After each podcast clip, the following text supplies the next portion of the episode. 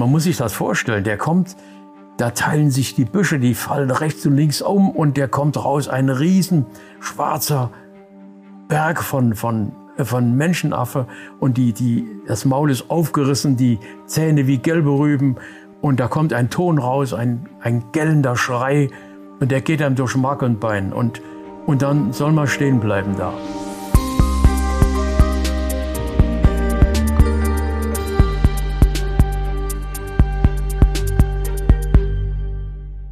Hallo und herzlich willkommen bei Hinterm Zoo geht's weiter. Jetzt, während der Weihnachtszeit, ist es etwas ruhiger im Zoo und auch in den ZGF-Projekten. Die Zeit haben wir genutzt, um mit jemandem zu sprechen, der seit fast 70 Jahren beide Institutionen begleitet. Ja, ihr habt richtig gehört, fast 70 Jahre, praktisch sein Leben lang. In dieser Zeit wurde der vom Krieg zerstörte Zoo wieder aufgebaut, wandelte sich zu einer modern geführten wissenschaftlichen Institution und auch die Zoologische Gesellschaft wurde zu einer Naturschutzorganisation mit Projekten in heute 18 Ländern. Derjenige, der diese Jahrzehnte der Veränderung hautnah miterlebt hat, ist der Frankfurter Künstler Wolfgang Weber, Jahrgang 1936. Ihr kennt Werke von Wolfgang bestimmt, ohne es zu wissen. Er hat zum Beispiel die Bronzebüste von Matze dem Gorilla vom Bogoriwald gestaltet, den neuen Zoo-Haupteingang bemalt oder auch das ZGF-Logo mit dem Gorillakopf entworfen. Er beschreibt sich selbst als Wildlife Artist, also ein Künstler, der sich mit Wildnis beschäftigt. Ich würde jetzt mindestens noch Abenteurer, Filmstar und Naturschützer hinzufügen. Seine Arbeit geht aber weit über die Grenzen Frankfurts hinaus. Wolfgang hat sich viel Zeit für mich und für unseren Podcast genommen. Er erzählt mir von seinen abenteuerlichen Reisen, wie man Gorillas in der Natur zeichnet, davon, wie es ist, einem Löwen beinahe auf den Schwanz zu treten und von Menschen, die in seinem Leben zu echten Freunden wurden. Solche, die man nur findet, wenn man gemeinsam im afrikanischen Busch verloren geht. Darunter Kameramann Alan Root und Naturfilmer Dieter Plage. Es gibt also eine ganze Menge spannender Themen. Wir haben uns Anfang Dezember in seinem Haus im Frankfurter Norden getroffen. Ein außergewöhnliches Haus mit einer richtigen kleinen Stadtwildnis drumherum. Dort sind die Wände voller Bilder, Skulpturen in jeder Ecke und man findet Mitbringsel aus aller Herren Länder. Also genau das charmante Künstlerchaos, das man von so einem Mann erwartet. Noch ein kleiner Hinweis. Wie Wolfgang selbst an einigen Stellen sagt, sind manche seiner Erlebnisse nicht gerade zur Nachahmung empfohlen. Vieles lässt sich so heute auch gar nicht nachmachen. Das merkt ihr dann beim Hören schon selbst. Ich hatte wahnsinnig viel Spaß bei dem Interview mit Wolfgang Weber und ich wünsche euch genauso viel Spaß beim Hören dieser Folge. Mein Name ist Marco Dinter und ihr hört eine Sonderfolge von Hinter dem Zoo geht's weiter.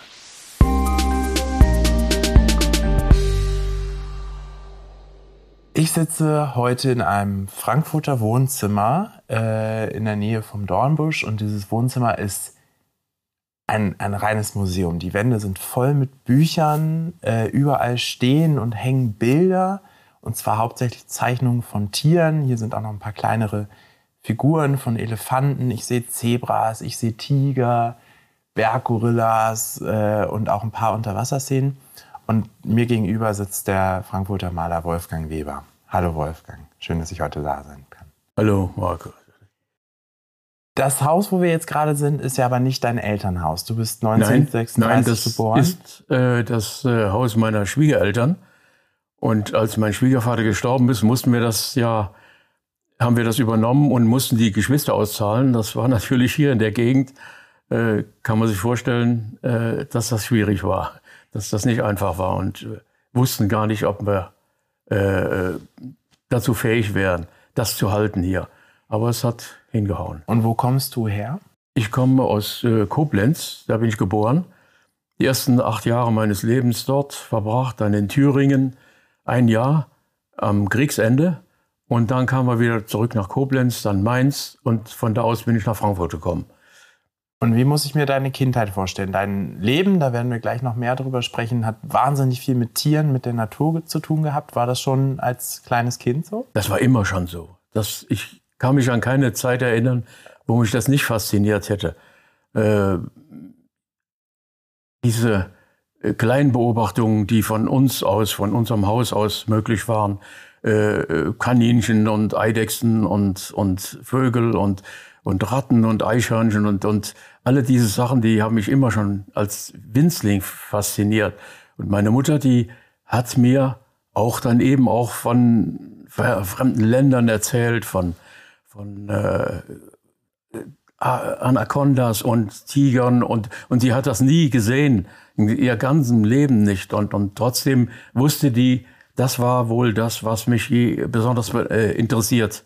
Und äh, das war von daher schon äh, von Anfang an festgelegt. Und äh, meine Geschwister sind ganz anders. Meine, mein Bruder ist Schauspieler gewesen, sein ganzes Theaterschauspieler, sehr guter. Und äh, meine Schwester war auch im Theater vorher und und meine kleine Schwester ist in, in Bremerhaven. Und äh, als Kinder haben wir uns immer sehr gut verstanden. Und das finde ich äh, sehr erfreulich bei äh, in, innerhalb Familien, dass die auch freundschaftliche Verhältnisse pflegen. Und, und das war bei uns der Fall. Und das ist bis heute so. Das klingt sehr schön. Und wie sah dein Elternhaus aus? Habt ihr dann auch wirklich auf dem Land gelebt? Oder? Nein, das war in äh, Lützel, das ist die, ein Vorort von Koblenz. Und wir hatten eine wirklich kleine Wohnung. Wenn ich das heute sehe, ich habe die gerade vor kurzem, habe ich das Haus mir wieder angesehen und konnte es gar nicht begreifen, wie wir da zu sechst in dieser winzigen Wohnung leben konnten. Ich hatte als Kind nie das Gefühl, dass das beengt war, aber das muss so gewesen sein. Aber die Umgebung war toll, für Kinder wunderschön, äh, ein, ein Hof und, und Gärten und und eine alte Festungsmauer, da konnte man drüber klettern und dann in ein, eine Schlucht reingehen. Das war für mich ein, eine richtige Wildnis mit Ratten und Eichhörnchen und, und, äh, und äh, Eidechsen und Vögeln und das war wunderbar. Und insofern war das für eine schöne Gegend, wo wir da gewohnt haben. Und in dieser Schlucht, da hast du dann auch viele Tiere beobachtet. Kannst du dich erinnern, wann du angefangen hast, Tiere auch zu zeichnen? Äh, das habe ich wohl schon gemacht als drei- oder vierjähriger. Habe ich schon angefangen damit. das habe ich eigentlich immer gemacht. Ja, das deswegen äh, die ganze Schulzeit über. Das war äh, ich, so, Zoologie hätte mich schon sehr interessiert. Das war schon ein Punkt. Aber dann habe ich ja gewusst, dass ich ganz gut im Zeichnen bin und wollte das eben verbinden. Und das habe ich dann letzten Endes auch getan und ich glaube, das war die richtige Entscheidung. Diese Schlucht, die du jetzt gerade beschrieben hast, ähm, nimm uns da mal mit hin, so in deine, deine frühen Kindheitsjahre. Was hast du da den ganzen Tag gemacht, wenn du da unterwegs warst? Ja, soweit ich mich erinnere, war äh, da war, da war zum Beispiel ein, ein alter Mann mit, mit einer kleinen Ziegenherde auf einer großen Wiese. Und mit dem habe ich mich, das war eigentlich der erste, mit dem ich mich über Tiere unterhalten habe. Und der hat mir über Ziegen erzählt und über Vögel und, und alles, was um ihn herum passierte. Ich weiß gar nicht mehr, wie der heißt. Und äh, ich weiß nur noch, habe nur so ein, so ein vages Bild von ihm im Kopf und, und äh, dunkel gekleidet und, und ein sehr sympathischer Mann. Und äh, ja, und mein allererstes Erlebnis mit Tieren, das war im Volkspark in, in äh, Lützel, habe ich eine Biene beobachtet, wie die eine Blume auf einer Blume gesessen hat. Und ich habe gesehen, die hat zwei kleine Eimer getragen hinten. Waren kleine blaue Etiketten drauf. Und ich habe die gesehen. Ich, ich war ganz überzeugt davon, und äh, hatte natürlich da noch keine Ahnung, da war ich drei oder vier, äh, dass das äh, Pollen waren, die die Biene in den Stock gebracht hat. Und äh, aber äh, wie gesagt, diese diese äh, Beobachtung habe ich dann immer wieder gemacht. Kaninchen am Bahndamm und und und Eidechsen habe ich gefangen und habe die in eine große Kiste gesteckt, gestellt mit äh, gesetzt mit ähm, äh, in einer kleinen Landschaft, die ich da gebaut habe. Und am nächsten Tag habe ich die wieder zurückgebracht an die gleiche Stelle, wo ich sie gefangen habe. Und also da habe ich auch damals schon großen Wert drauf gelegt, dass da nichts verändert wird oder dass ich da nicht störe. Und ich wollte den nur beobachten. Und äh, ich erinnere mich an meinen ersten Fuchs. Das war unglaublich für mich. Ich war am Holzhacken im Wald, habe einen, einen Stamm zerhackt, war ein kleiner Kerl aber musste eben auch schon dafür sorgen, dass wir was, dass wir Brennholz hatten und, und habe da also mitgearbeitet. Und dann im verschneiten Wald plötzlich ein Fuchs, der vor mir den, den Hang raufschnürte. Ich, ich war so fasziniert und war so begeistert und habe fast vergessen, weiter zu hacken und, und habe meiner Familie natürlich davon erzählt, dann anschließend, ja. Oder meine ersten Wildschweine im Sohnwald, im Hunsrück, da war ich mit dem Fahrrad unterwegs und äh, das wird jeder wissen, der sich dafür interessiert, was er für einen Eindruck macht, wenn man sowas das erste Mal sieht. Und, und, äh, und so war ich auch darauf erpicht, immer irgendwas zu entdecken und was zu, zu sehen. In Thüringen habe ich dann das erste Mal Rotwild und Rehwild gesehen. Und am Kriegsende, das war ziemlich schlimm, die Bombenzeit in, in Koblenz. Wir waren also anderthalb Jahre jeden Tag im Bunker und mussten da uns schützen vor den, äh, vor den Bomben. Und, äh, und draußen haben wir dann Splitter gesammelt und Patronenhülsen von den Bordwaffen der, der Flieger. Und äh, wir haben uns damit arrangiert, dass das Kinder gewöhnen sich an sowas und und der Schrecken ist da, aber der bleibt nicht, der ist nicht dauernd da. Und meine Mutter, die muss sich äh, wirklich Sorgen gemacht haben in der Zeit. Das, das war für sie bestimmt eine schlimme Zeit. Wie hat deine Familie deine Liebe zur Natur wahrgenommen? Wenn du gesagt, wenn du nach Hause gekommen bist vom Holzhacken, hast einen, einen Fuchs dabei gesehen und das zu Hause erzählt, wie wurde das aufgenommen? Ja, eigentlich äh, begeistert, weil vor allem meine Mutter da sehr interessiert war. Die war naturwissenschaftlich sehr interessiert und hat sehr viel gelesen und, und, und äh, hat mir eben auch da viel erzählen können, schon als, als ich noch ganz klein war. Und äh, die hat da natürlich besonders gut darauf reagiert. Mein Vater, mit dem konnte man über Astronomie reden, reden und, und, und, und äh, Literatur und äh, also das war schon, schon beachtlich wenn die Zeit dazu da war. Das war ja dann eben auch oft, äh, meine Mutter hatte oft keine Zeit, die musste viel arbeiten. Und äh, mein Vater war dann lange Zeit auch weg im Krieg und, und äh, das war natürlich alles äh, schwierig zu bewältigen, das ist klar. Aber wie gesagt, das, äh, ich habe das alles nicht so schrecklich in Erinnerung, wie das jetzt klingt. Das klingt ja auch so, als könntest, hättest du viel in diese anderen Welten abtauchen können. Also in die, deine Mutter hat erzählt von Anacondas und den ganzen fernen äh, Ländern. Ähm, wann hast du angefangen, diese Sachen zu zeichnen, auch die Tiere zu zeichnen? Du hast es die ganze Schulzeit über gemacht. Bist du wie muss ich mir das vorstellen? Hast du im, im Steinbruch in der Schlucht gesessen und da Tiere gezeichnet oder zu Hause am Schreibtisch? Ähm, wahrscheinlich zu Hause. Also ich habe so ein paar Bücher schon gehabt als kleines Kind und eins habe ich auch mit über den Krieg gerettet. Das war aus Wald und Flur. Das war so ein, wie heißt das, so ein, so ein Sammelalbum. Ja, da konnte man die, die Bilder hat man gesammelt und hat die dann eingeklebt. Das habe ich mal zu Weihnachten bekommen von meinen Eltern. Das habe ich geliebt. War äh, am Schluss dieser, äh, auf der letzten Seite ist ein äh, schrecklicher, äh, äh, ein schrecklicher Text aus dem aus der Nazi-Zeit und und äh, das fand ich schrecklich. Das habe ich aber nie gelesen. Mich haben nur da vorne die Bilder und die Beschreibungen interessiert und, äh, und das steht heute noch in meinem einem meiner Bücherregale. Ja. Was für, was für Bilder waren da drin von Tieren? Äh, das war äh, aus Wald und Flur, also europäisches ja. Wild. Ja. ja.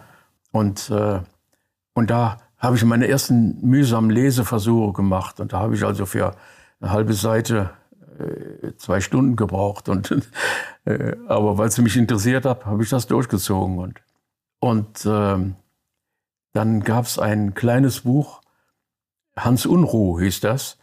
Das habe ich jahrzehntelang versucht, irgendwo in einem Antiquariat irgendwo aufzutreiben. Es war nicht mehr zu finden.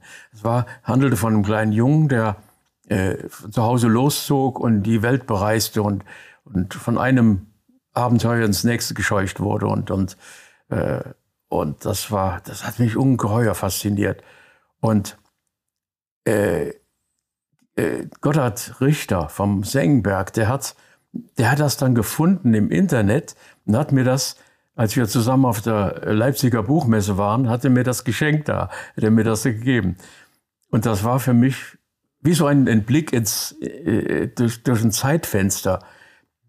Ich hatte noch ganz vage die äh, Erinnerung an diese Bilder und äh, die waren in Wirklichkeit nicht so toll, wie ich sie in Erinnerung hatte. Auch der Text war nicht so, so überzeugend. Und trotzdem war das ein unglaubliches Erlebnis. Indem, indem ich diese Bilder angesehen habe, da habe ich mich wieder erinnert an Winzigkeiten auf dem Bild, die ich längst vergessen hatte. Und dann plötzlich fiel mir das alles wieder ein, wie ich das damals gesehen habe als kleines Kind, als ich das Buch das erste Mal gesehen habe. Und als Hans Unruh quasi bist du ja dann tatsächlich auch aus Koblenz weg, Richtung Mainz, Frankfurt, äh, auch in den Frankfurter Zoo. Auch das ein Grund, warum wir ja heute hier in diesem Podcast darüber sprechen. Beschreib uns mal diese Zeit. Wie, wie bist du da aufgebrochen? Wie, was hattest du im Kopf, als du das erste Mal in Frankfurt warst? Ja, also das fing natürlich äh, viel früher an schon. Gezeichnet habe ich immer da immer gezeichnet, auch dann unterwegs und, und, und äh, äh, auf dem Bauernhof. Ich habe also als Kind auch auf dem Bauernhof gearbeitet und äh, ein besonderes Erlebnis war äh, in, in Thüringen, da durfte ich mit einem Pferdegespann, mit temperamentvollen Pferden, ganz alleine aufs Feld fahren. War eine halbe Stunde war ich da unterwegs als Neunjähriger. Ui. Das war natürlich für mich ein ein Highlight. Das werde ich nie vergessen. Dieses äh, Gefühl des Stolzes da, das ich da empfunden habe. Und äh, habe also viel auf Bauernhöfen gearbeitet. Und das war für mich, äh, vor allem nach dem Krieg, war das natürlich besonders gut, weil man da sich satt essen konnte. Und, äh, aber für mich war noch wichtiger, dass ich da mit, mit Pferden und Kühen und Hunden und Tauben und Schweinen zu tun hatte. Und das hat mich also sehr fasziniert. Und äh, wie gesagt, ich habe auch immer dabei gezeichnet. Gibt es auch ganz äh, einige winzige kleine Reste habe ich auch noch aus dieser Zeit, was ich da gezeichnet habe als kleiner Junge. Aber äh, das ging dann äh, weiter. Ich ging, ich äh, habe auf äh, an, an Professor Cimek, damals Dr. Cimek, da war er Zoodirektor, war noch kein Professor, äh, habe ich geschrieben, weil mich das interessiert hat, ob ich da in Ferien im Zoo arbeiten könnte. Und das ging also als Volontär, war das ja möglich. Und ich habe das dann gemacht. In meiner ganzen Kunstschulzeit habe ich die ganzen Ferien im Zoo verbracht, in Frankfurt. Und äh, habe da als Tierpfleger richtig gearbeitet. Und, und das hat mich auch sehr fasziniert und, und da bin ich also immer wieder hingegangen und insgesamt war ich über ein Jahr habe ich im Zoo gearbeitet, alle Ferien zusammengenommen. Du hast immer gezeichnet. Wann hast du dich entschlossen, tatsächlich das auch zu deinem Beruf zu machen? Das ist ja jetzt kein, muss man leider sagen, kein Beruf, der so sicher ist wie Bankkaufmann oder Beamter, wo dein Vater wahrscheinlich sofort gesagt hätte, ja, mach mal was sicheres, Kind. Äh, wo, wo war der Schritt? Wann hat es im Kopf Klick gemacht und du hast gesagt, jetzt werde ich Künstler? Also, äh, da hat niemand mich davon abgehalten. Das haben alle eigentlich unterstützt, weil sie auch meine Familie erkannt hat, das war mein Talent. Ich konnte gut zeichnen und wollte das eben, eben auch zu meinem Beruf machen. Und äh, dabei war auch damals schon bei mir die Vorstellung da, äh, dass mit meinem Hauptinteresse Natur zu verbinden. Und äh, auf der Kunstschule in Mainz, das waren, ähm, war vielleicht nicht so ganz richtig. Das war mehr Gebrauchsgrafik, was mich überhaupt nicht interessiert hat. Aber ich habe eben da zeichnen gelernt und das war also auch die Techniken und das war schon gut. Aber ich hätte zum Beispiel zu Rainer Rotfuchs, der in Wiesbaden lehrte, an der Wiesbadener Kunstschule. Und da, aber das, den kannte ich eben noch nicht. Den habe ich viel später habe ich von ihm das gehört.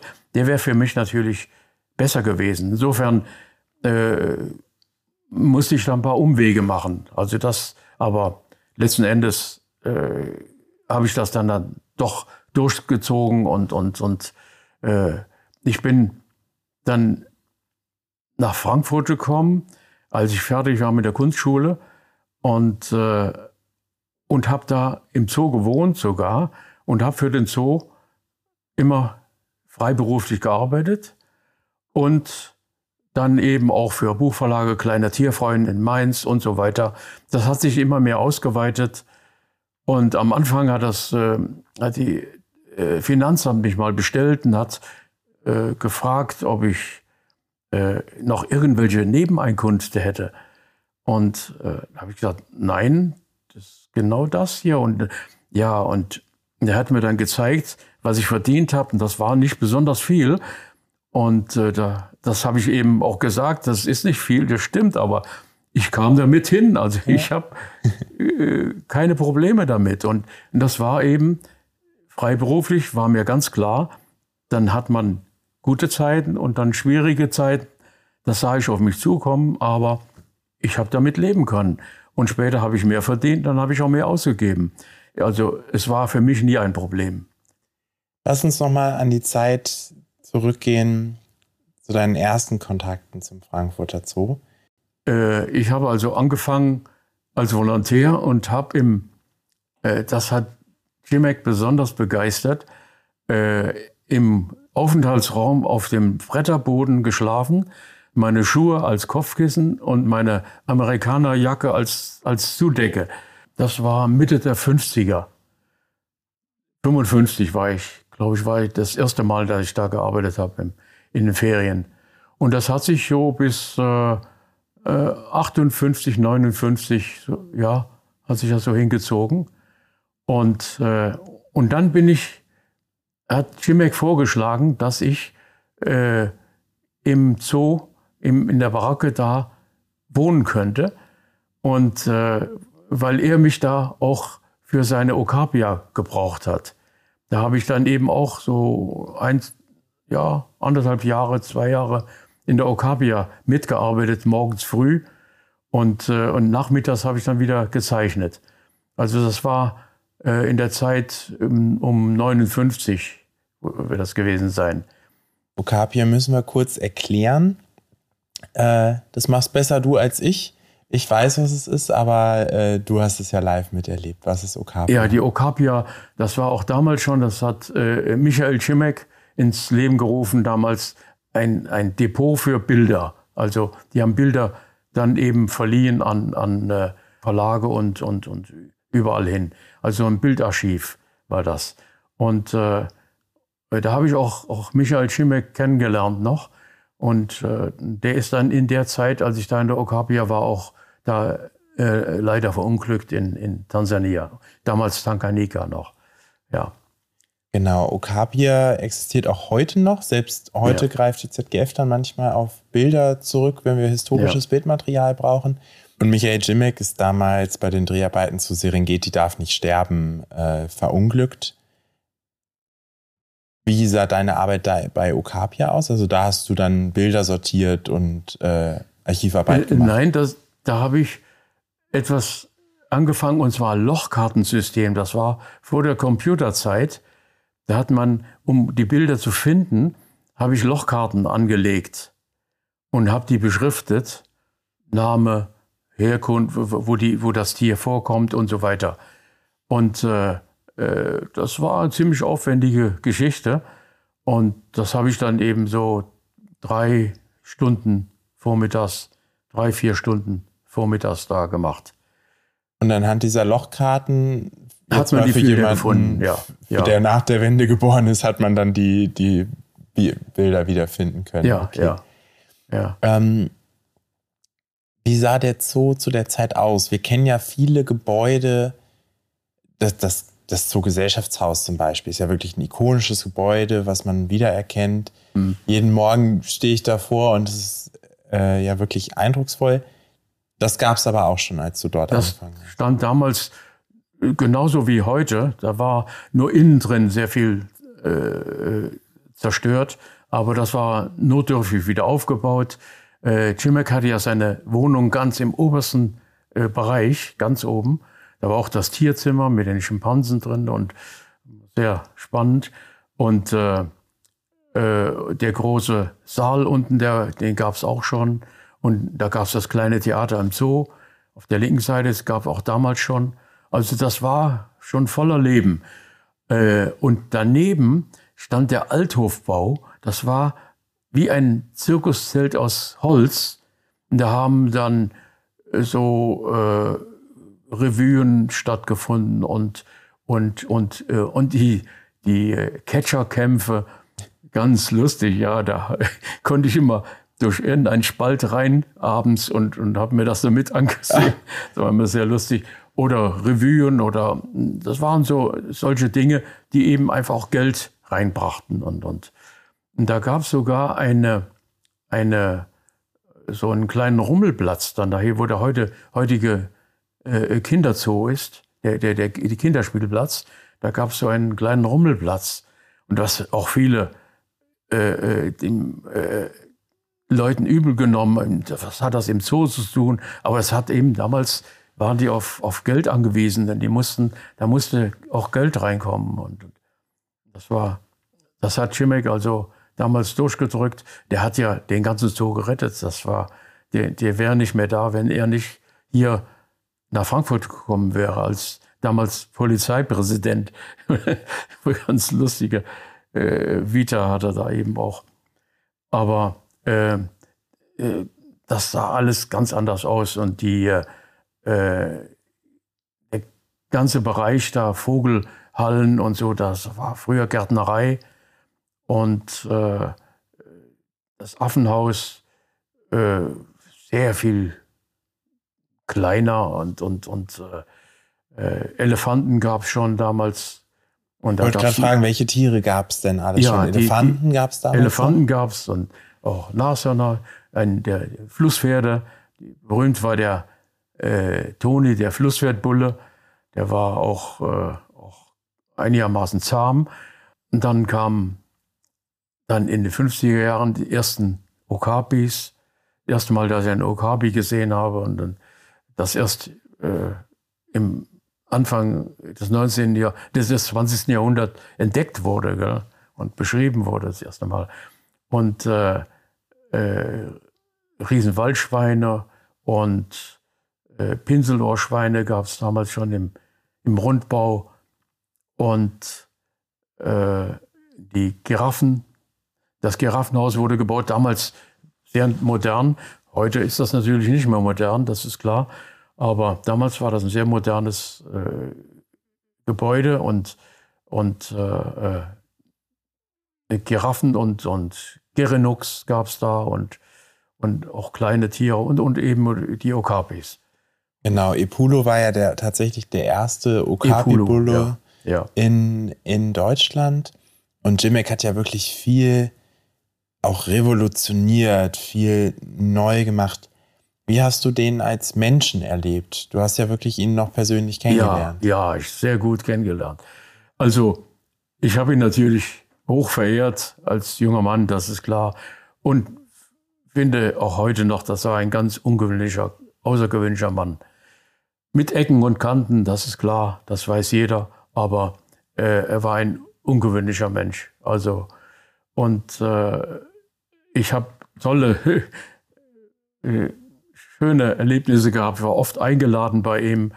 Und als ich im Zoo gewohnt habe, da hat er einmal einen, einen Besuch aus Indonesien gehabt, einen Zoodirektor. Und offenbar war der ein bisschen langweilig und, und, und da hat er mich angerufen, ob ich zum Abendessen raufkommen wollte. Äh, äh, nur einfach um noch jemand da zu haben. Und, und da hat er aber gesagt, aber vielleicht rasieren Sie sich vorher, weil ich oft mit Stoppelbars rumlief und, und das war damals ein bisschen ungewöhnlich. Und äh, er war also auch sehr äh, äh menschlich sehr interessant und höchst interessiert an, an Unsinn und, und, und, und Scherzen und, und äh, das hat ihn also fasziniert. Und das, da war er so ganz anders, als, als er eben als Zoodirektor auftrat. Da wirkte er oft arrogant und er hat mir mal gesagt, wenn ich mit jedem, der mich, äh, der mit mir reden will, reden würde, dann käme ich zu nichts mehr. Und er war ja unglaublich fleißig. Der ist ja morgens um 5 Uhr saß er schon im Büro und hat angefangen zu arbeiten. Und, und, äh, und ich habe ihn mal gefragt, äh, wie er das schafft. Also dass ich, ich finde das unglaublich bewundernswert, dieses Arbeitspensum, was er da ge geleistet hat. Und er sagte dann nur, ja, ich muss es sowieso machen, also mache ich es gleich. Eine ganz einfache Formel. Und ich habe das leider nie so hingekriegt in meinem Leben. Ich äh, habe immer die Tendenz, so ein bisschen zu verschieben und, und äh, aber letzten Endes habe ich meine Termine auch immer eingehalten. Also äh, ich kann mich dann schon disziplinieren, aber das war bei ihm sehr ausgeprägt. Dieses, äh, äh, diese Disziplin in der Arbeit und dann eben aber, wenn er da gesessen hat, da konnte er den größten Quatsch machen. Also das war, war schon sehr beeindruckend. Das, ja. Und, und äh, man konnte sich auch toll mit ihm unterhalten. Und worüber spricht man dann mit einem Professor Dr. Bernhard Jimmick, äh, wenn man mit einem indonesischen Zoodirektor zusammen am Abendstisch sitzt? Ja, da haben wir so angefangen, über Tiere zu sprechen und so. Und dann haben wir aber eben auch, auch über, über den Zoo gesprochen. Und, und das war natürlich so, gerade da in, an dem Abend, schon so ein bisschen seriöser, weil der ja als Besucher da war und, und so. Warst ja dann noch frisch rasiert, hoffentlich. Ja, ja, ja, ja, ja, ja, war ich auch. Ja. Und, äh, aber dann so, äh, so lustige Abende, ja, hat er sogar, äh, also, äh, so verrückte Sachen, so Schinkenklopfen zum Beispiel, was, was so als, als Kinderspiel, was, da muss man erkennen, wer es geschlagen hat, gell? Oh. Ja, sowas hat er auch mitgemacht. Das ist unglaublich. Das, der er hatte so einen Sinn für, für Nonsens und, und, und äh, was, was man sonst mit seiner Person überhaupt nicht verbindet. Ja? Als Zoodirektor hast du auch einfach viel mit den Tieren zu tun und ich glaube, die, der Kontakt zu den Tieren im Zoo war damals ja noch viel, viel enger sogar in der täglichen Arbeit von Jimmick. Hast du mitbekommen, wie Jimek die Tiere sieht? Eher als Ausstellungsstück oder als, auch als Individuum? Oder oh, irgendwo dazwischen? Ganz entschieden, auch als Individuum. Also er hat zu einigen eine richtige persönliche Beziehung gehabt. Und, äh, äh, aber er hat eben auch eine, eine nüchterne Art gehabt, wie man jetzt die Probleme lösen könnte. Und das hat er eben oft auch sehr geschickt gemacht, auch äh, ohne das Einverständnis von anderen äh, äh, wahrzunehmen. Also er hat sich da auch drüber weggesetzt, hat Entscheidungen getroffen, die äh, äh, andere vielleicht ebenso nicht ge ge getroffen hätten. Also das hat er schon sehr, sehr entschieden äh, äh, diese Fragen hat er schon sehr entschieden beantwortet. Und, und sein Verhältnis zu Tieren, das war also ganz offensichtlich äh, schon sehr emotional. Das war ganz sicher. Ja.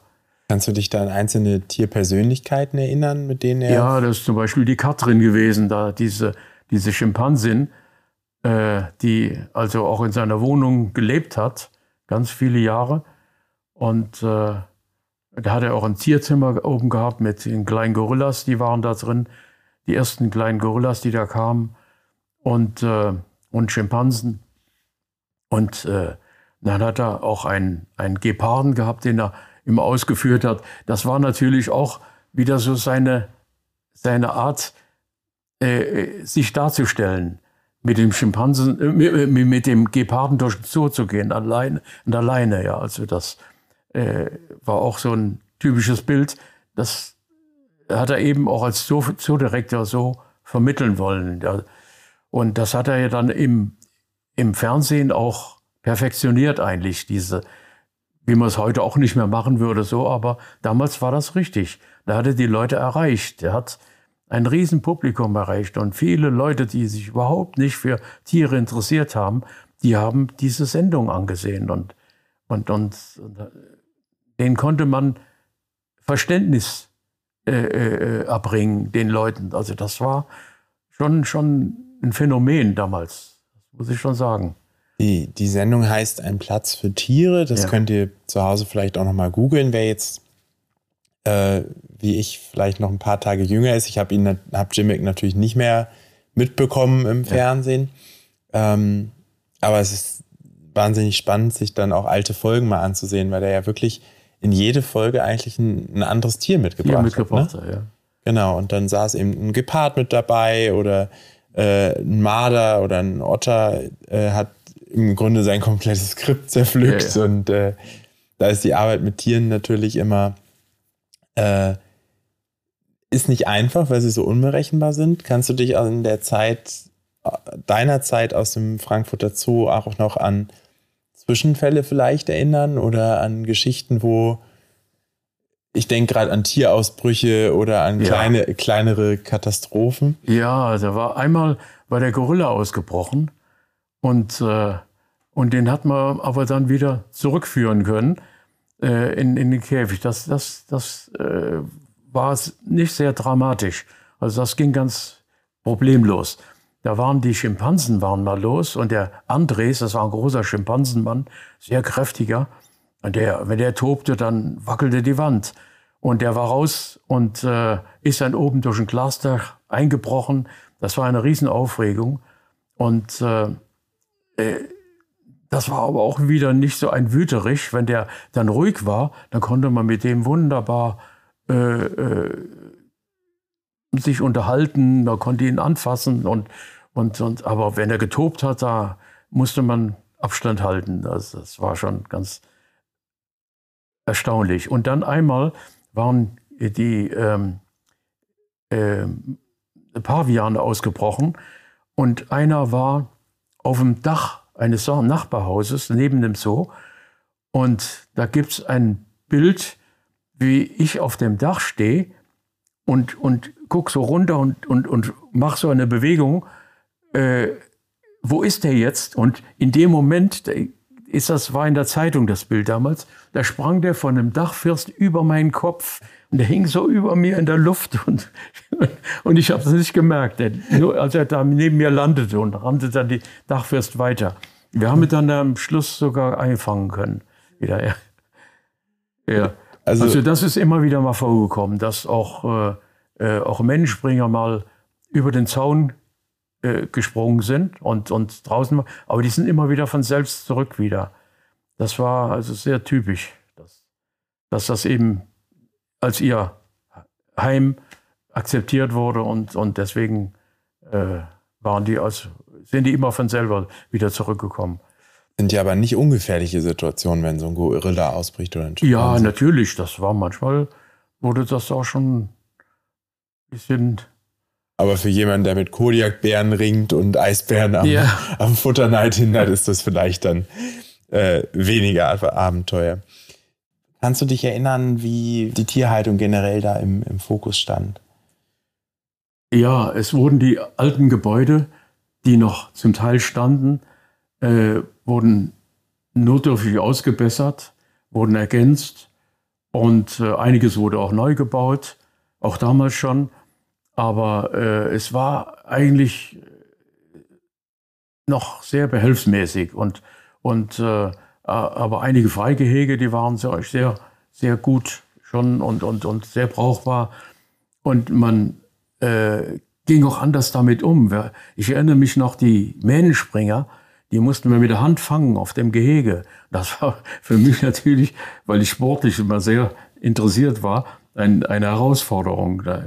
Und äh, das hat richtig Spaß gemacht. Also äh, heute macht man das alles viel schonender und, und, und äh, natürlich Zeiten ändern sich und, und äh, die, äh, die Bärenburg, das war ein, ein, ein finsteres Verlies und, und, äh, und trotzdem, äh, da habe ich mit der Ujak, das war eine Kuriakbärin, eine junge Kuriakbärin, habe ich Ringkämpfe gemacht und, und die war, die war so fantastisch.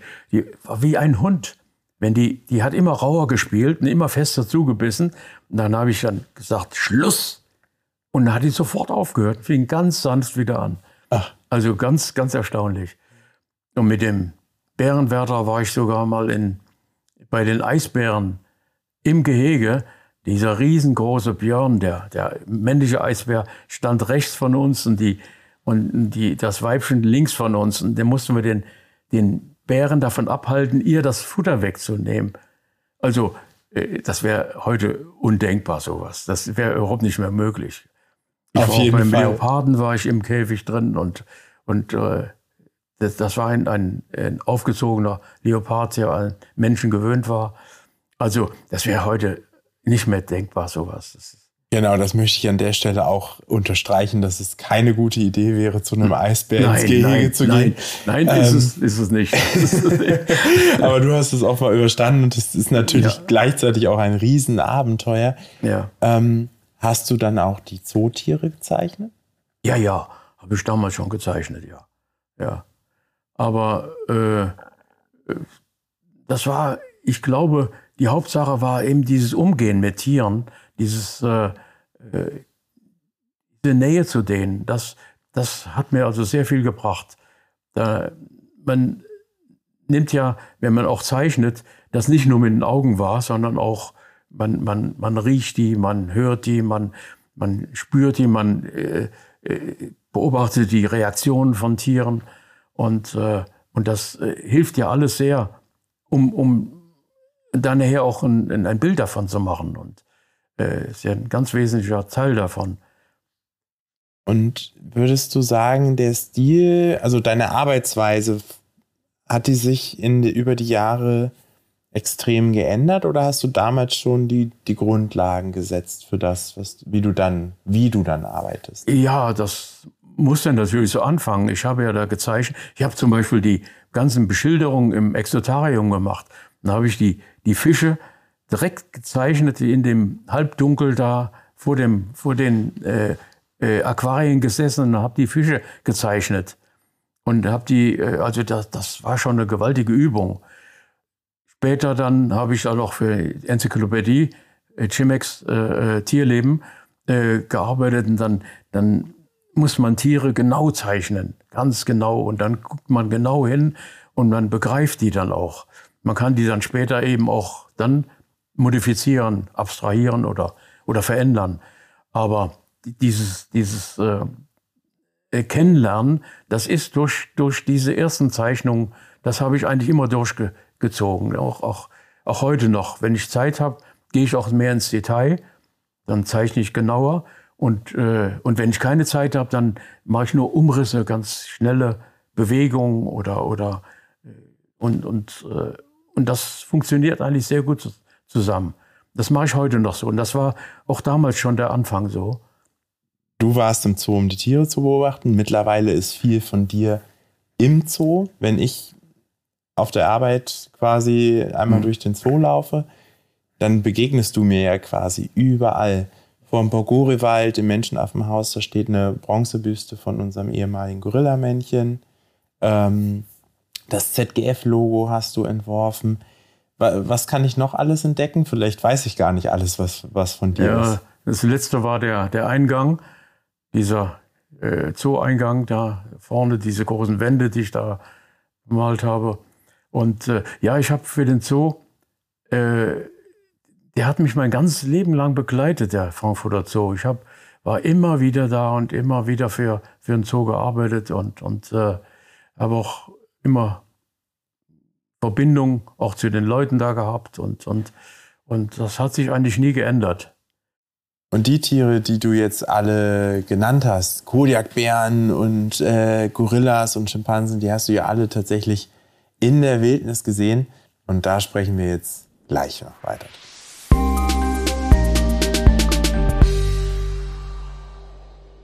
Bernhard Jimmick hat ja dann nicht nur deine Liebe zu Tiere, zur Tierwelt quasi erkannt und gefördert, sondern auch deine künstlerische Seite.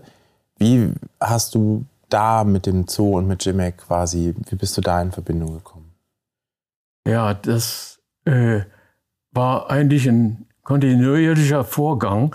Ich habe angefangen mit äh, erstmal mit den mit den äh, mit der Beschilderung von einem Exotarium. Und da habe ich also sehr viele äh, äh, äh, kleine Zeichnungen gemacht. Also das hat sich über einige Jahre hingezogen. Dann habe ich äh, äh, Osterkarten gemacht, kleine Plakate äh, für den Zoo und dann für Jimek, Jimeks Büchern habe ich einige Illustrationen gemacht. Und dann Mitte der 60er kam das dann mit der Enzyklopädie Jimeks Tierleben und da äh, habe ich sehr viele Tafeln gemacht und auch das Vorsatzblatt da vorne und, und, äh, und diese Tafeln, das ist eben auch äh, sehr detailliert und das ist etwas, was mich, das war die zoologische Seite, die mich da interessiert hat, genau zu wissen, wie ein Tier aussieht. Ja. Und, äh, und das habe ich dann später umgesetzt in Form von Aquarellen oder Holzschnitten oder Ölgemälden oder äh, da konnte man das äh, äh, modifizieren, verändern oder abstrahieren, vereinfachen oder überhöhen. Und das kann man alles machen, aber ausgehend von dieser, von dieser äh, äh, Weise, ein Tier genau anzugucken und genau zu wissen, wie ein Tier äh, aussieht. Äh, kleines Beispiel aus, aus den letzten Jahren, gar nicht so lange her. Da habe ich in Norwegen einen, einen jungen Seeadler gefunden, einen unausgefärbten, aber aus, sehr groß und, und äh, den habe ich dann gezeichnet und es war eiskalt. Zwei Stunden in der Eiseskälte habe ich den gezeichnet. Am Schluss, dann hat man eine Vorstellung von dem Gefieder, wie die, wie die Federn angeordnet sind, durch dieses genaue Zeichnung, Zeichnen dieser, äh, äh, äh dieses Gefieders, ja, mhm. und dieser, dieser Proportion ein, eines Tieres. Und, und äh, das kann man später wenn man den, das Aquarell macht, zum Beispiel, dann wird das vereinfacht oder es wird, äh, äh, das kann man da, da muss man nicht jede Einzelheiten, äh, Einzelheit bringen. Und trotzdem das Wesen dieses Tieres kann man da äh, darstellen und kann das, kann das erfassen. Ja, und das ist eine ganz wesentliche Sache. Und das fing an eben in den 60er Jahren. Da habe ich eben sehr viel für den Zoo eben auch kleinere Sachen gemacht und, und, und äh, äh, und dann eben gerade, wie gesagt, dieses Chimex Tierleben da, das war schon eine Menge Arbeit. Da habe ich sehr viele Tafeln gemalt, dann eben auch. Und, und äh, das Werk von dir, was man, was es vermutlich am weitesten um die Welt geschafft hat, das muss man sagen, weil das findet sich aktuell, und das weiß ich ziemlich genau, in Sumatra, in Tansania, in Peru, auch in Deutschland natürlich, ist sicher eins, was auch alle Hörerinnen und Hörer unseres Podcasts kennen. Das ist nämlich auch auf unserem Cover. Das ist das Logo der Zoologischen Gesellschaft Frankfurt. Wie kam es dazu? Ja, äh, das war, das muss Anfang der 70er gewesen sein. Ich weiß gar nicht mehr genau den Zeitpunkt. Äh, äh, äh sagte mir äh, Professor Chimek, äh, ob ich so ein, ein Logo entwerfen könnte. Und da habe ich das dann gemacht und das haben sie dann eben auch sofort übernommen. Und das war schon einige Jahre im Betrieb und dann kam er eines Tages mal und hat gesagt, ja, den Frankfurter King Kong können wir den vielleicht ein bisschen freundlicher machen, dass der ein bisschen freundlicher guckt. Und da habe ich gesagt, ja, aber das ist eigentlich so, äh, wenn man so, so einen Gorilla ins Gesicht guckt, der sieht eigentlich, der, der lächelt eigentlich selten. Also, und äh, ja, also ich habe es dann ein bisschen modifiziert und, und habe es ein bisschen verändert und so. Aber es, seit der Zeit ist es, wie es heute noch ist. Und, und, und, äh, und der ist mir auch überall begegnet, in der ganzen Welt, auch in Südamerika. Und äh, einmal bin ich von Masai Mara nach nach, äh, in die Serengeti wollte ich und da war die Grenze schon zu. Es war gar keine Möglichkeit mehr, da durchzufahren.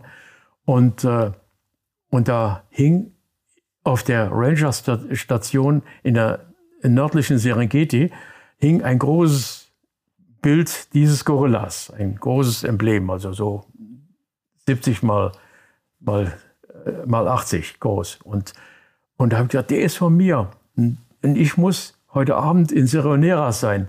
Die wollten mich schon zurückschicken, das hätte geheißen über, über Nairobi. Also das wäre ein Umweg von zwei Tagen mindestens gewesen. Und da haben sie mich durchgelassen. Also auch durch dieser, dieser Gorilla, der hat mir manche Tür geöffnet. Ja. Also gerade so, wenn man das den Leuten draußen erzählt hat, waren die immer gleich elektrisiert und gleich interessiert daran. War denn von Anfang an der Berggorilla klar für das Logo oder habt ihr auch an andere Tiere gedacht, an andere? Äh, nein, wir, wir haben uns gleich auf den Gorilla festgelegt. Ja, das war auch Jimex Idee damals, den Gorilla als, als Emblem zu verwenden, als, als Logo. Und warum? Ja, weil auch damals die, äh, wahrscheinlich auch die Gorillas hier in Frankfurt ankamen. Der, der Matze, der kam ja. Und äh, ja, weil das eben auch damals auch die, das Symboltier für, für, für äh, gefährdete Tiere in der Freiheit waren. Das war auch damals in der Zeit, als die äh, in den Virunga-Vulkanen die, die Wälder äh, abgeholzt haben, um Pyretum-Pflanzen anzubauen. Die wurden gebraucht, um, äh, um äh, Malariamittel herzustellen. Und dann hat man glücklicherweise eine, äh, eine chemische Lösung gefunden und deswegen wurde das beendet. Und das war aber auch in der damaligen Zeit, weil da eben gerade die, die Berggorillas da so im Fokus standen des Naturschutzes. Und ich glaube, da kam die Idee her. Über die Berggorillas haben wir auch eine Podcast-Folge gemacht, die Folge 35, wer das nochmal nachhören möchte. Die ZGF unterstützt den Schutz von Berggorillas nämlich immer noch. Du hast gerade Matze angesprochen. Matze war ein Silberrücken bei unseren Gorillas im Frankfurter Zoo, war auch zu seiner Zeit der älteste äh, Gorilla in Europa. Und du hast ihm tatsächlich sogar eine Büste gestaltet. Die steht auch heute noch vorm Burg Goriwald im Frankfurter Zoo. Wie ist das für dich, wenn du heute durch den Zoo gehst und da deine Kunstwerke siehst? Siehst du die überhaupt noch oder läufst du einfach vorbei, so ein bisschen wie an, am Inventar? Nein, äh, ich gucke eigentlich immer, immer wieder hin. Natürlich interessiert ja. einen das, das ist doch klar. Und äh, wie sich auch die Umgebung verändert, wenn Pflanzen wachsen oder die Patina entsteht auf dem Gorilla durch, durch Wind und Wetter. Und das ist ja bei Bronze eben sehr, sehr typisch, dass, dass sie da, je nachdem, was da in der Luft ist, ob da jetzt mehr Grünspan sich ansetzt oder weniger. Und, und, äh, aber das ist sehr, sehr interessant zu sehen, gerade bei Bronzen. Und, äh, ja, nein, ich bin da schon sehr interessiert, auch das zu sehen, auch, auch die kleinen äh, äh, Piktogramme, die ich ja, da gibt es ja ganz viele von, von mir im Zoo und, und äh, die dann überall auch auftauchen und, und, und äh, das hat mir auch immer Spaß gemacht, das zu machen. Das ist auch wieder so eine, so eine so ein Beispiel, dass man ein, eine Darstellung hinbekommt, das Wesen eines Tieres wirklich deutlich zu machen, in der höchst vereinfachten Form. Also da muss man wirklich auch wissen, wie das in Wirklichkeit aussieht. Da muss man die natürlichen äh, äh, äh Eigenschaften eines Tieres wirklich kennen. Dann kann man das auch abstrahieren, dann kann man das vereinfachen und, und äh, was natürlich wichtig ist für so eine, für, für die Funktion eines, eines Emblems oder eines Logos. Genau, wir sprechen gerade über den Zooplan, wo die, die Embleme, die, die Tiersymbole quasi auch von dir sind und auch, der wird gerade neu aufgelegt, auch weiterhin von dir sein mhm. werden. Ähm, das heißt, du zeichnest auch immer noch für den Zoo bis zum heutigen Tag. Ja, ja, das hat sich ja eigentlich immer, das hat sich eigentlich nie geändert. Äh, und immer wenn ich zurückkam aus irgendeinem Land, und das war eine der ersten Gänge, dass ich da wieder in den Zoo gegangen bin und, und, und habe da auch immer wieder was äh, zu tun gehabt da. Wenn du gerade sagst, zurück aus irgendeinem Land, was waren die, die ersten großen Auslandsreisen, die du gemacht hast? Wie kam es dazu? Ja, erste war ja, Italien.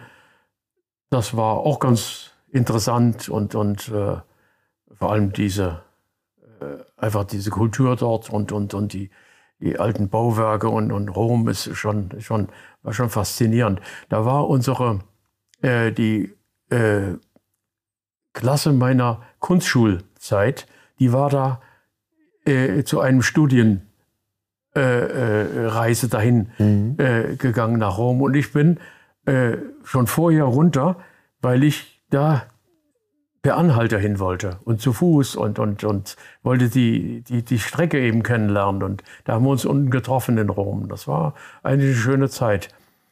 Aber ähm, die erste große Reise, das war eigentlich Skandinavien. Da bin ich also über, über Dänemark, Südschweden, dann über den botnischen Meerbusen nach Turku, Finnland und dann Helsinki und dann an der, an der russischen Grenze nach Norden, äh, Rovaniemi und, und, und dann Nord in Norwegen und durch Norwegen wieder zurück. Also da war ich wirklich ein Vierteljahr unterwegs. Und das war äh, schon eindrucksvoll. Also war ich die ganze Zeit alleine unterwegs und, und habe nur ab und zu in Jugendherbergen habe ich dann ein paar Leute immer wieder mal getroffen. Also ab und zu mal da was. Und außereuropäisches Ausland, also die ersten Reisen nach Afrika zum Beispiel, du warst ja eigentlich auf jedem Kontinent. Ja, auf allen Kontinenten, alle, inklusive äh, Antarktis. Ähm, die erste Reise, das war eigentlich äh, äh, an, ans Rote Meer mit einem VW-Bus. Da bin ich mit drei Freunden unterwegs gewesen.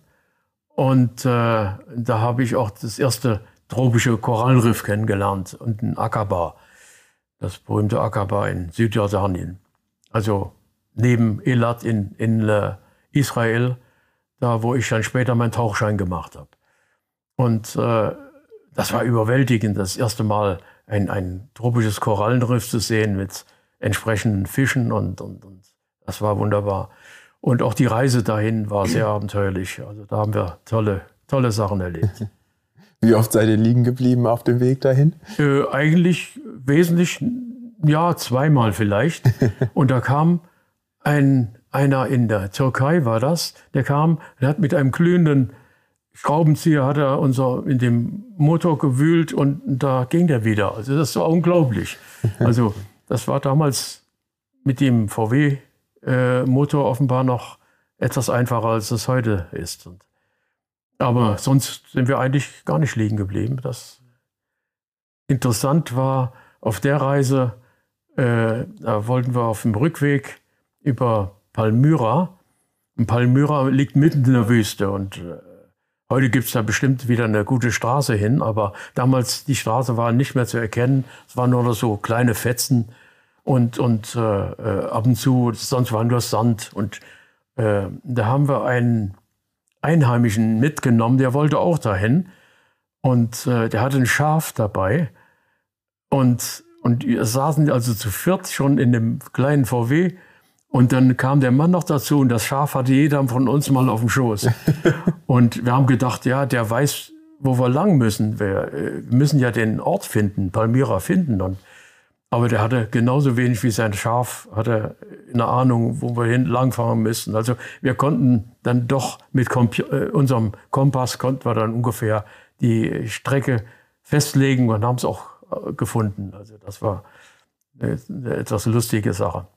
Und du hast gerade gesagt, du hast dort deinen Tauchschein gemacht. Wenn ich hier äh, mich in deinem Wohnzimmer so umschaue, sehe ich auch ein Bild von einem, vorne ist ein Hai, dann Mantarochen, Wale. Ja, ja. Das heißt, das Tauchen und auch die Welt unter Wasser war für dich ja auch immer eine wichtige Inspirationsquelle oder was, was du viel gezeichnet ja, hast. Ja, das war was ganz Wichtiges.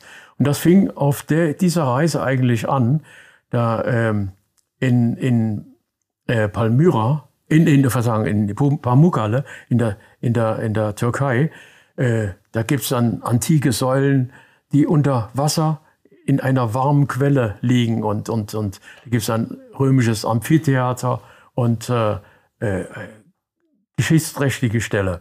Und in diesem Wasser haben wir geübt, mit unseren Schnorcheln und, und Flossen äh, unter Wasser zu schwimmen. Und da fing das eigentlich an. Das haben wir dann in, im Roten Meer weitergemacht.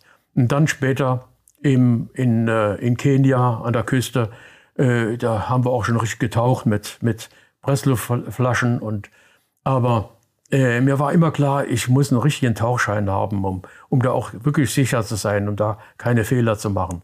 Das haben wir dann gemacht. Das hat meine Frau und ich gemacht in Elat und später unsere Tochter auch.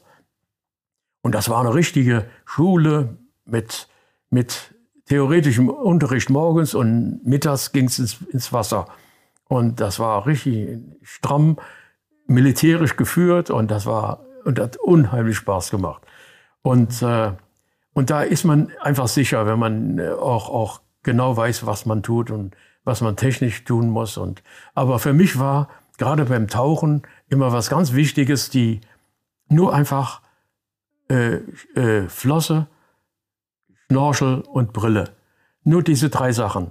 Und, äh, und da konnte ich ziemlich tief tauchen. Ich konnte 30 Meter tief tauchen und konnte lang unter Wasser bleiben und habe das eben auch dann später äh, wunderbar anwenden können mit Walen und, und, und, und, und Haien und, und, und habe das alles unter Wasser erlebt. Und, und Galapagos, die, die Seelöwen und Seebären und Haien und, und, und Mantas und, und das war ein unglaubliches Gewimmel von wirklich großen Tieren in einer nicht so freundlichen Umgebung wie die tropischen Korallenriffe. Da war alles ein bisschen düsterer und so, aber da habe ich meinen Tauchschein gemacht. Ja, ja, da, auf Galapagos. Da, da, bin ich viel unterwegs. Ich war ja dreimal da.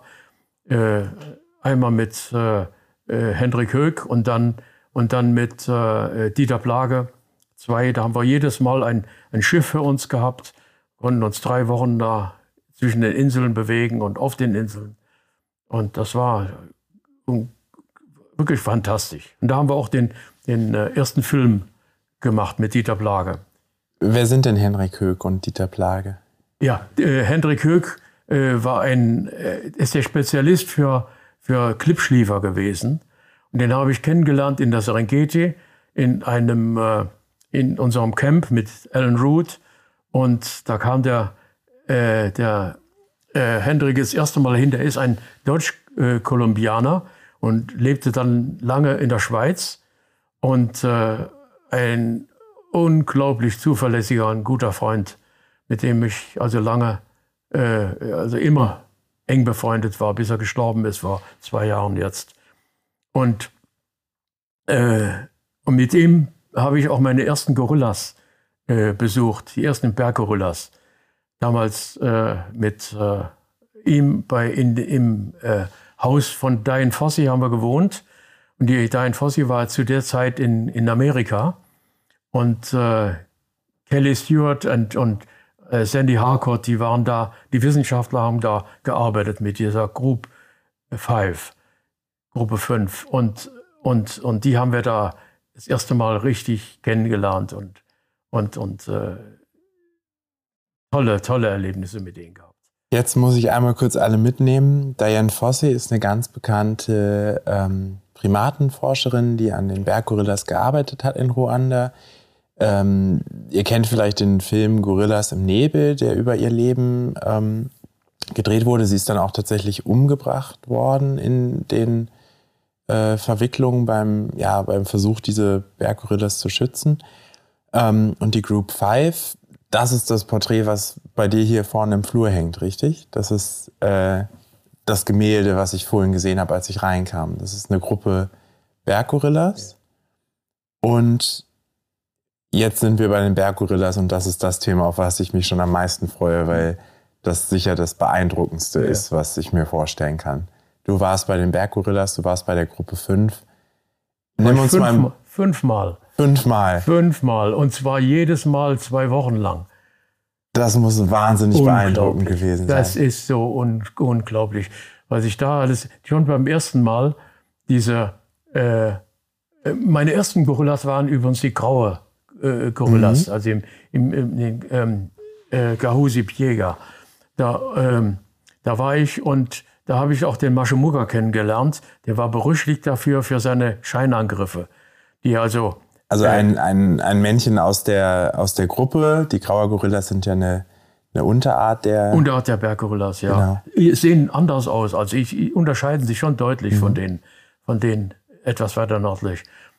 Und, äh, äh, und der hat mich an einem Tag dreimal angegriffen, so. Aber eben mit seinen Scheinangriffen eben. Das, ich wusste, da muss ich stehen bleiben.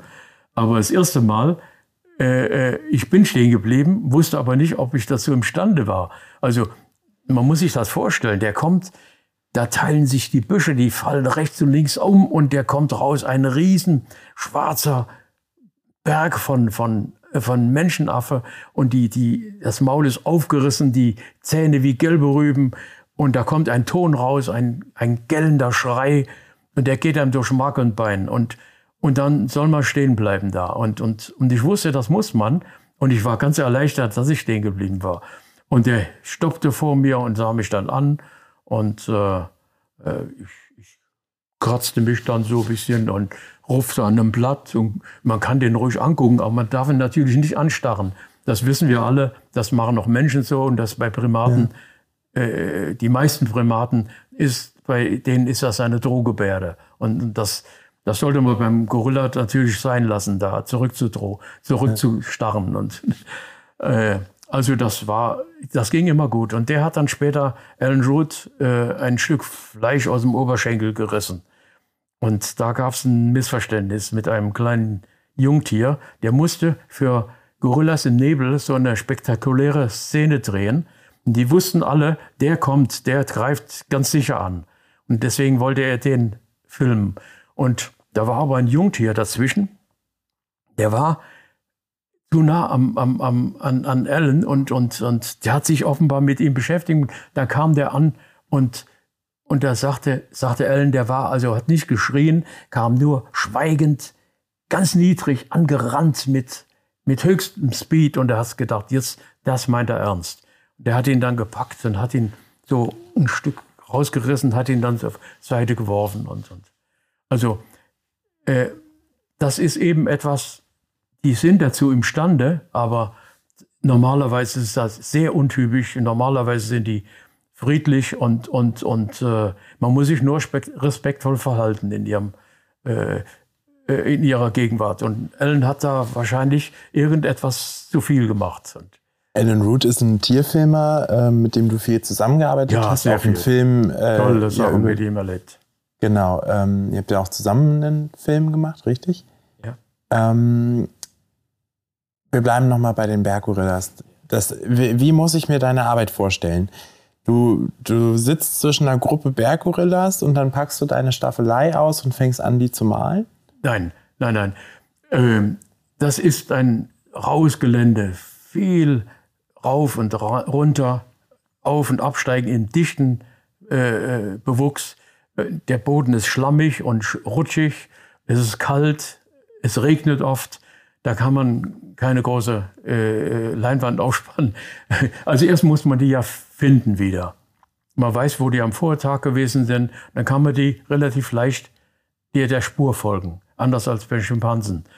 Und, äh, äh, und, und wenn man die dann gefunden hat, dann kann man sich ja näher und ich habe mich daneben gesetzt, habe einfach gezeichnet, weil die nicht weggelaufen sind und, und die, die haben einen, eigentlich meistens einen überhaupt nicht beachtet. Aber ich konnte eben daneben sitzen und zeichnen. Und, und wenn die mittags geschlafen haben, da haben wir manchmal daneben gelegen. Im, ist unglaublich.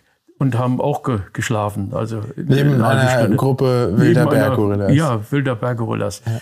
Und die ersten äh, Begegnungen, die ich mit denen hatte, das war mit der Gruppe 5. Da kam mir ein kleiner äh, äh, Babygorilla, der ganz neugierig an mich rankam, ist auf meinen Schoß geklettert und hat mich immer angesehen dabei und hat einen Purzelbaum geschlagen auf meinem Schoß. Das ist unglaublich. Und, und äh, ist die Versuchung natürlich sehr groß, den dann auch anzufassen und so. Aber das haben wir immer ein bisschen vermieden. Wir wollten, wir waren auch immer äh, äh ohne, ohne Schnupfen da. Also das, äh, da ist nie was passiert. Und einmal kam ein, ein großes Weibchen dass äh, ich saß rittlings auf einem Baumstamm und wollte rauskriegen, wie die Disteln schmecken, die die immer essen. Die schälen die so mit, mit Finger, äh, mit Zeigefinger und Daumen und essen dann das Mark. Und ich wollte wissen, wie das schmeckt. Da kam mir das Weibchen, das sah mich, die wollten gerade weiterziehen, kam zu mir, bis der große, zottelige Kopf zwischen meinen Händen war, da roch es an der, an der, an der Distel, nahm mir das so ganz behutsam aus der Hand, steckte es in den Mund und folgte ihrer Familie. und, ja. und einmal der große, der große Silberrücken, der ging mal an mir vorbei. Es war ein bisschen regnerisch und da riss er mir so ein Stück von meinem Regenumhang ab. Und äh, äh, so, also wenn er zeigen wollte, dass er Humor hatte. Also das war richtig komisch, die Situation. Das habe ich gar nicht als aggressiv empfunden, sondern es war einfach nur, äh, da hat er plötzlich das Stück da in der Hand und ich habe ihm das auch wieder aus der Hand genommen. Da habe ich gesagt, das gehört mir. also es ist so verrückt und das, das habe ich mir immer vorgestellt als Kind unter einer Tarnkappe, unter wilden Tieren, unter Gorillas zu sitzen. Also ja. habe ich mir und dass das da wirklich möglich war ohne Zauberhut, das, das war für mich ein Riesenerlebnis. Wahnsinnig und, beeindruckend. Ja, unglaublich. Man muss dazu sagen, die, die Berggorillas wurden natürlich habituiert von Diane Fossey. Das heißt, ja. sie wurden über lange Zeit an Menschen so, gewöhnt, ja. damit sie sie eigentlich nicht mehr beachten und man dann quasi Verhaltensforschung machen kann und sie mit natürlichem Verhalten beobachten kann. Wir haben jetzt gerade gehört, das Gorilla-Kind hat das nicht ganz so verstanden. Das ist aber natürlich noch sehr jung. Ähm, mit der Tarnkappe unter den Gorillas sitzen, der war trotzdem beeindruckend und gleichzeitig nicht ungefährlich. Alan Root wurde ein Stück aus dem Bein gebissen. Woher weißt du, wie du dich verhalten musst, wenn du solchen wilden Tieren gegenüberstehst? Weil das sind sie ja immer noch, Habituation hin oder her. Ich glaube, das ist eines der wesentlichen Dinge. Ich habe äh, ja nie eine Waffe dabei gehabt. Äh, man muss erstmal ein Tier erkennen können, also was es ist. Das ist die Voraussetzung. Und, und dann muss man lesen können in dem Verhalten eines Tieres, wie es sich verhält. Und danach kann man eben auch beurteilen, wie man sich selber verhalten muss. Ob man sich zurückziehen muss, ob man stehen bleiben kann oder stehen bleiben muss oder ob man sie vielleicht auch nähern kann. Das, das merkt man in, in dem Verhalten des Tieres. Und da kann man bis zu einer gewissen Grenze gehen, die man möglichst nicht überschreiten sollte. Das ist klar. Also es ist natürlich immer mit einer gewissen Gefahr verbunden. Das ist noch richtig, aber man kann da das eigentlich, äh, kann die Gefahr minimieren. Ja. Man kann natürlich niemandem empfehlen, äh, äh, sich einem Löwen zu nähern und das ist klar. Und, äh, aber das kommt natürlich vor. Und wie mir das passiert ist mit diesem Löwen dann in der Serengeti. Also Die Geschichte bin, musst du uns, glaube ich, nochmal erzählen. Ja, äh, da sind wir zurückgejoggt, der Alan und ich, Alan Root und ich, äh, und wir haben irgendwas installiert auf einem Baum, was wir später filmen wollten. Und da joggten wir zurück in unser Lager und da rannten wir durch eine kleine Lichtung in vielleicht so Zimmergröße und da rannten wir in einen Löwen, großen Mähnlöwen rein und meine Fußspitzen berührten den an der Seite. Und ich habe Angst gehabt, ich falle auf ihn drauf. Und der Ellen, der fuchtelte auch neben mir, um das Gleichgewicht zu halten. Und der Löwe, der ging hoch, der war groß wie ein Ochse und verschwand. Und weg war er. Also der hat sich genauso erschrocken wie wir, nur war er schneller als wir und, und, und, und er hat, ist weggerannt zum Glück.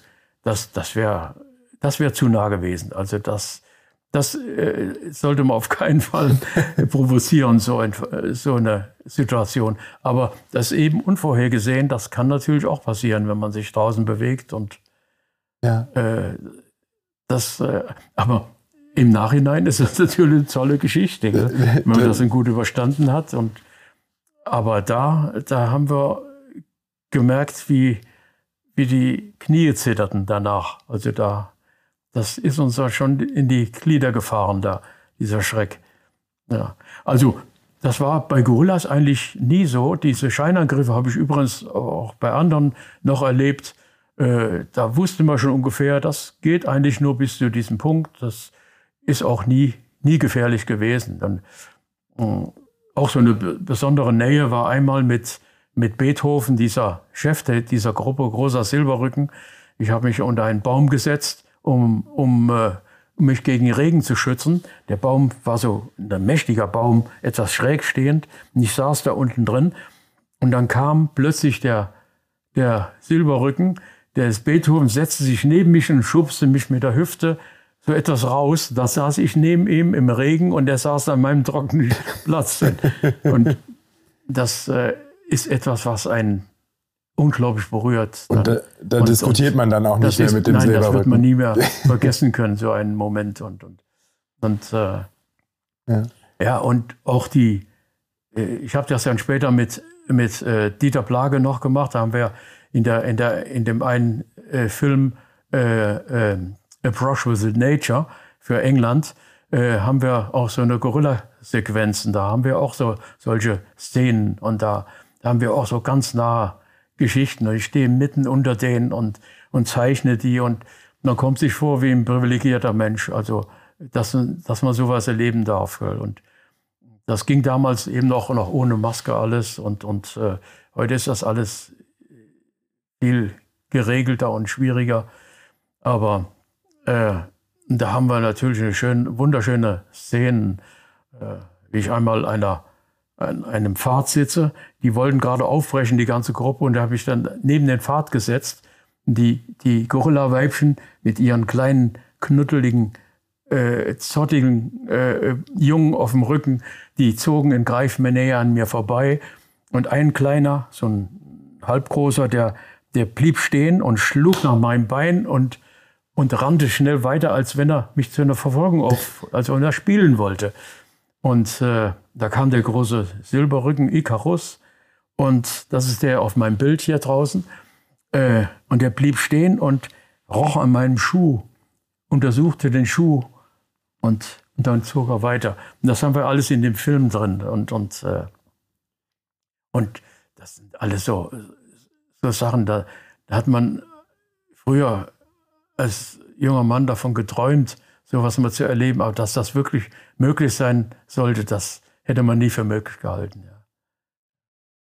Der Icarus ist auf dem Bild, den du, das du gerade genannt hast, und die zeichnest du ja dann, aber du hast uns vorhin erklärt, du kannst nicht mit der Staffelei zwischen den Bergkorridor stehen, das funktioniert nicht. Wie ist der Prozess dann tatsächlich? Wie machst du deine Bilder? Wie entstehen ja, die? Ja, da habe ich vorhin von der Schwierigkeit gesprochen, sich da zu bewegen in diesem, diesem wirklich anstrengenden äh, äh, Wald, äh, steil, matschig, kalt und äh, und da habe ich meinen Rucksack hinten, da ist mein Zeichenbuch drin und das ist das Allerwichtigste überhaupt. Und äh, dann das nehme ich raus und dann zeichne ich an Ort und Stelle und zwar, wenn ich Zeit habe, sehr detailliert und auch auch auch mit mit Wasserfarben in das Buch rein. Das geht wunderbar. Man kann auch kleine Aquarelle machen draußen und äh, äh, das sind die, die allerwichtigsten, das ist der, der wichtigste Vorgang überhaupt, diese Skizzen zu machen. Und Skizzen spielen eine ganz große Rolle bei mir. Und damit sammle ich äh, äh, äh das Wissen und die Eindrücke, die ich da an Ort und Stelle erwerbe. Und das durch dieses Zeichnen kommt das in mein Gehirn. Da, das, da kann ich das aufnehmen. Da, da, das also nochmal äh, äh, eine verstärkte Art zu beobachten.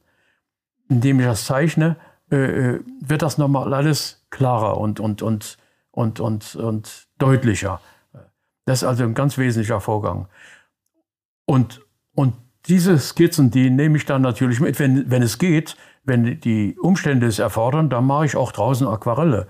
Dann spanne ich ein, ein, ein Aquarell äh, äh, ein Papier auf ein, auf ein, eine, äh, ein Brett und dann, äh, dann male ich da auch draußen. Das geht auch. Aber da müssen die Umstände eben entsprechend sein. Gell? Ich muss Zeit haben und, und das Wetter muss entsprechend sein. Und, und, äh, aber oft bin ich ja so lange und anstrengend unterwegs gewesen, da kann man nicht alles mitschleppen und, und ist man darauf angewiesen, auf diesen Stift. Und dann sammelst du in deinem Buch die ganzen Skizzen, die ganzen Eindrücke, Situationen und kommst dann wieder zu Hause, nach Hause nach Deutschland und machst hier deine die, die großen Bilder dann dazu, die ich hier überall an der Wand sehe. Ja, ja. Also ähm, äh, das, das ist von den Reisen. Also die ja sehr unterschiedlich lang äh, äh, gewesen sind. Das war mal, äh, mal ein paar Wochen, das waren aber auch Monate. Und, äh, äh und in, in Kenia haben wir dann auch von 1969 ähm, bis 1972 gelebt. Da hatten wir ein, ein, ein tolles Haus. Meine Frau war äh, Tropenärztin, die mhm. hat ein Krankenhaus da geführt. Und ich habe damals zu Jimmy gesagt, ich gehe in den Busch und zeichne. So muss man es machen, sagte er. Und, und, und das habe ich eben auch so gehalten. Und, ähm, und sie hat das Geld verdient und ich habe gezeichnet. Und dann habe ich unten mit den Holzschnitten angefangen. Und das ist ein, ein Moninga heißt das, das ist ein, ein Tropenholz, äh, sehr hart und, mhm. und schwer zu schneiden, aber dadurch eben auch sehr stabil und, und man kann also da wunderbar drauf drucken. Dann habe ich unten Holzschnitte gemacht und diese Holzschnitte in der Galerie in Nairobi verkauft. Und äh, da haben wir von gelebt dann praktisch, von diesen Holzschnitten. Das, war, das hat wunderbar funktioniert.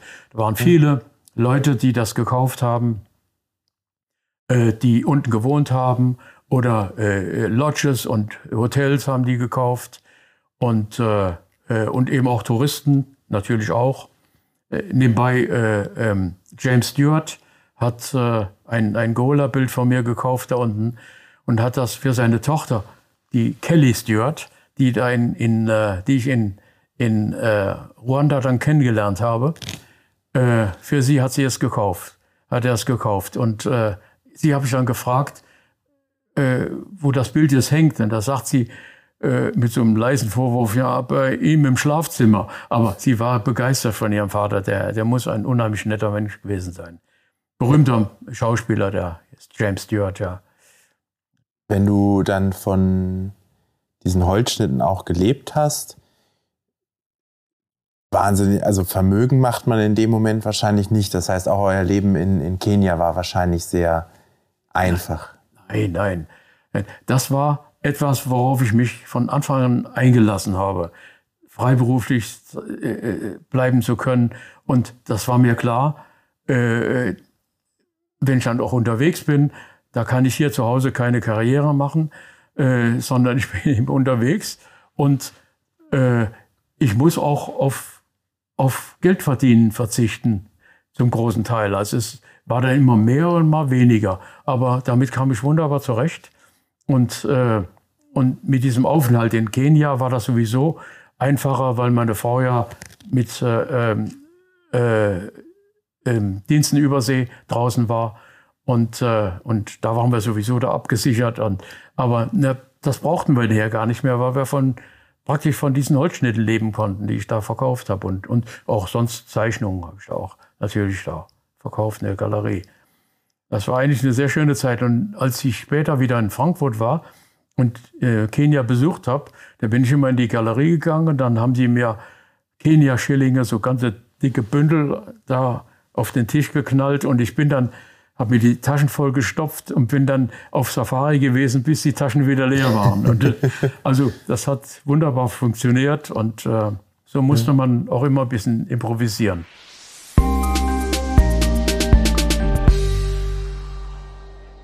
Wolfgang und ich haben uns fast dreieinhalb Stunden unterhalten und dabei wirklich über Gott und die Welt gesprochen. Weil das nicht alles in eine Folge passt und wir ja auch die Spannung ein bisschen aufrechterhalten wollen, haben wir euch das Ganze in zwei Folgen zurechtgeschnitten. Den zweiten Teil des Interviews gibt's dann schon morgen für euch. Ich bin Marco Dinter und das war Hinter dem Zoo geht's weiter.